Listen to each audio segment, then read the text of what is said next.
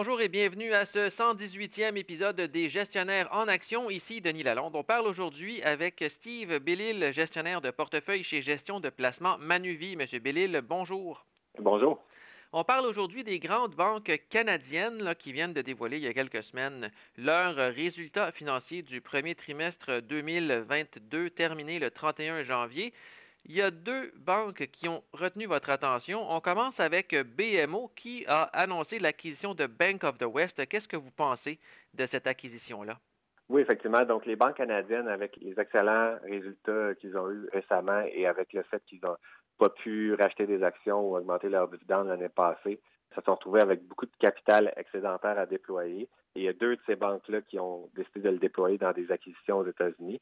La Banque de Montréal a acheté Bank of the West, qui est une filiale de BNP Paribas, donc une banque française, pour laquelle ces opérations-là n'étaient pas vraiment au centre de leur préoccupation. Et euh, d'ailleurs, c'est pour cette raison-là qu'ils ont décidé de vendre. C'est une banque qui était très stable, qui depuis 35 ans fait essentiellement la même chose. Comme son nom le dit, très euh, positionnée dans l'Ouest et donc très peu de superposition avec les activités que BMO a déjà aux États-Unis. Donc un très bon fit de ce point de vue-là. Et c'est une acquisition qui va créer probablement de la valeur étant donné le fait que si on prend le ratio de dépenses par rapport aux revenus, c'est une banque qui est un petit peu en haut de 60 alors que BMO, dans ses opérations, est beaucoup plus bas, donc plus près des 50% Donc, un bon potentiel d'optimisation, d'amélioration des opérations. BMO a un plan très bien défini sur l'intégration qu'ils vont devoir euh, exécuter dans ce cas-ci. Et d'ailleurs, ont déjà levé le financement cette semaine avec une émission d'action de 2,7 milliards. J'ai mentionné qu'il y avait du capital excédentaire, mais c'est une grosse acquisition. Et de ce point de vue-là, il fallait euh, aussi lever euh, des nouveaux capitaux pour la compléter.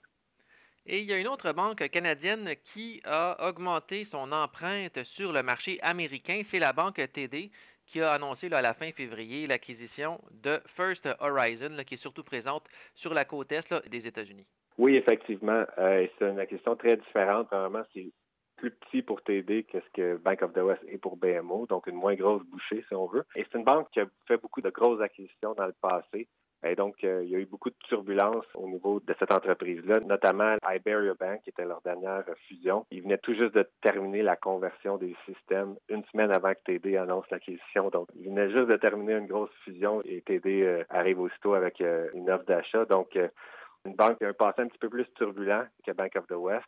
On sait que dans la crise financière, c'est une banque qui a eu beaucoup de difficultés, qui a frôlé la faillite, qui a dû mettre 30% de son portefeuille sous tutelle. Donc, de ce point de vue-là, ça va être un challenge un petit peu plus grand au niveau de l'intégration. Par contre, TD est reconnu pour ses acquisitions passées euh, aux États-Unis, donc euh, la capacité de le faire et aussi un plan qui est plutôt axé sur le déploiement de ces liquidités. On sait que TD aux États-Unis a énormément de dépôts par rapport à la quantité de prêts qu'ils ont. Et donc, euh, First Horizon, c'est une bonne façon de générer beaucoup de nouveaux prêts et de mettre au travail, si on veut, ces liquidités-là et de générer un revenu euh, supplémentaire. C'est un peu ça le plan autour de cette acquisition-là, mais point de vue exécution, ça va être un petit peu plus compliqué que ce que BMO euh, fait face. Peut-être un dernier détail sur ces acquisitions-là, c'est une des sources d'incertitude, c'est l'approbation du côté de la Réserve fédérale américaine. Le processus pourrait être compliqué par le fait qu'il manque de nomination de dirigeants au niveau de la Fed pour mener le processus d'approbation. Et donc, même si on anticipe que ça va prendre à peu près 12 euh, mois pour l'approbation, ça se peut qu'il y ait des délais et que ça crée un peu de volatilité.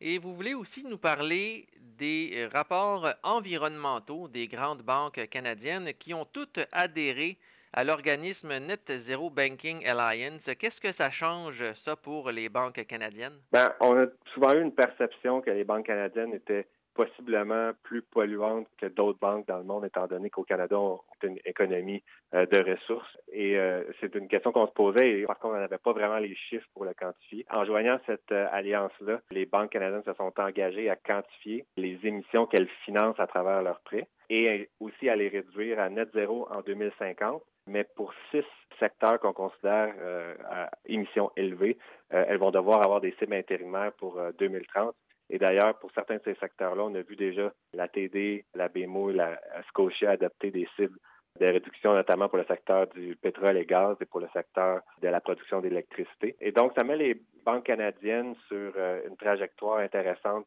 qui est de s'aligner avec les accords de Paris, limiter le réchauffement à travers leur portefeuille de prêts. Une des implications, c'est qu'elles vont devoir travailler de près avec leurs clients pour les conseiller, pour euh, aussi financer des investissements qui vont leur permettre à leurs clients de réduire leurs propres émissions parce que autrement ces objectifs-là ne pourront pas euh, être atteints. Et donc ça va être euh, quelque chose qui va être euh, assez complexe à gérer. C'est quand même assez rassurant de voir que les banques canadiennes ont finalement pris les changements climatiques au sérieux et qu'ils ont mis de l'avant une stratégie climatique pour y arriver. Et dans ce contexte-là de stratégie climatique et d'acquisition pour certaines banques, quels sont vos titres favoris chez Manuvie du côté des grandes banques canadiennes?